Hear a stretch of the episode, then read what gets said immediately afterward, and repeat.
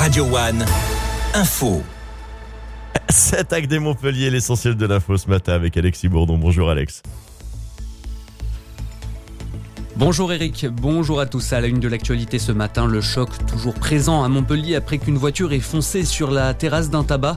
Ça s'est passé lundi en milieu d'après-midi. Le conducteur d'un SUV a foncé délibérément à deux reprises sur la terrasse d'un établissement dans le quartier de Port-Marianne.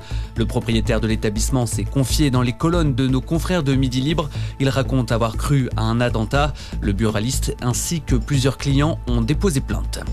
131 kilos de marijuana et 3 kilos de cocaïne, la prise de la douane de Montpellier dans une camionnette, une saisie réalisée grâce à la coopération d'une unité canine au niveau d'un péage autoroutier sur l'A709. Le chauffeur du véhicule, un Albanais de 30 ans, a été placé en détention provisoire. Son procès a été renvoyé au 22 mars prochain. 11 infirmiers du centre de dialyse de 7 convoqués devant l'ordre des infirmiers.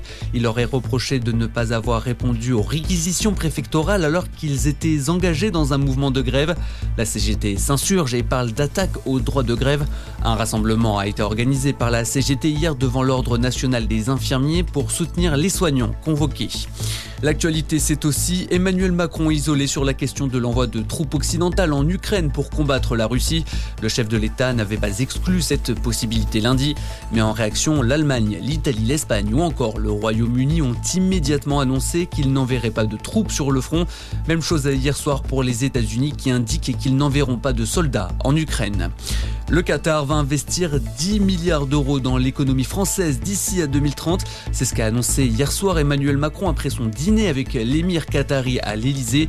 Des investissements prévus dans les secteurs de la transition énergétique, l'aérospatiale, l'intelligence artificielle ou encore la santé.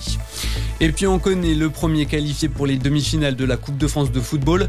L'OL s'est imposé au tir au but hier soir face à Strasbourg. Bonne journée sur Radio One. Merci beaucoup. Prochain point avec l'info sur Radio One. Ça sera dans heure.